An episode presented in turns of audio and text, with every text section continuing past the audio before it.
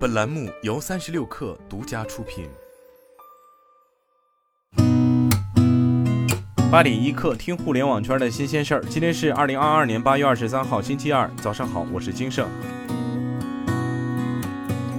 据第一财经报道，海南省人民政府印发《海南省碳达峰实施方案》，其中提出大力推广新能源车船应用，落实新能源汽车车辆购置税优惠政策和相关扶持政策，分阶段、分领域逐步推进全省各类汽车清洁能源化。到二零二五年，公共服务领域和社会运营领域新增和更换车辆使用清洁能源比例达百分之一百。到二零三零年，全岛全面禁止销售燃油汽车，除特殊用途外，全省公共服务领域、社会运营领域车辆全面实现清洁能源化。私人用车领域新增和更换新能源汽车占比达百分之一百。三十六氪获悉，据微博管理员微博，微博将于近期上线个人主页展示用户在公共场合发布的公开评论的功能。个人主页展示评论功能上线后，用户在媒体账号、政务账号发布的微博下的公开评论会被视为公共空间下的公开评论内容，并展示在用户的个人主页。该功能将于近期面向部分用户进行小范围测试上线。同时，平台将根据测试反馈优化相关功能。测试完成后，将逐步面向更多用户开放。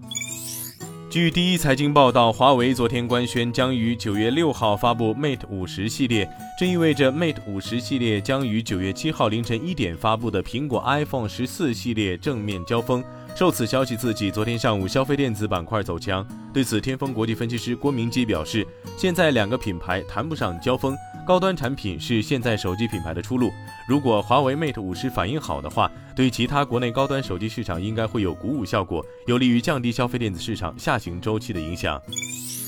抖音近日测试新功能发文助手，针对用户发布内容的不规范表达进行提醒。目前该功能先期开放给粉丝十万以上的创作者测试使用，后续将逐步优化，开放给更多用户。据介绍，此次上线的发文助手功能将会对用户发布内容中的错别字、错误语法、不规范用词等进行检测和提示。使用场景包括标题文字、画面自定义文字、评论文本等。